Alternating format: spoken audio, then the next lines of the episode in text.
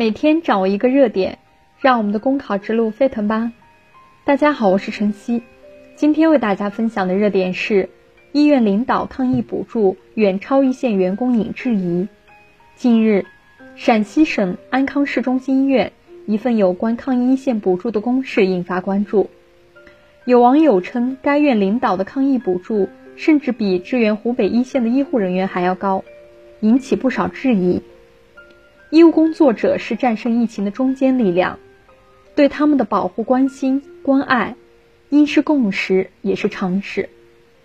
公众关注一线医护人员的津贴待遇，也正折射出对一线医护人员的这种感激、爱惜与敬意。少数人急难险重的时候不敢上，论功行赏的时候却冲在前面；少数人把办公室当一线。把表面功夫写作成绩，说到底，不少人担心的是官僚主义、形式主义的那一套，让原本我们对一线医护人员的关心爱护打了折扣。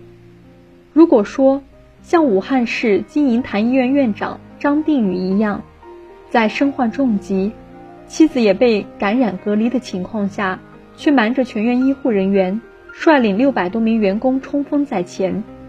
这样的领导补助多一点，荣誉多一点，没有人会去计较什么。所以，为了避免一线医护人员流血流汗又流泪，一方面要真正关心关爱一线医护人员，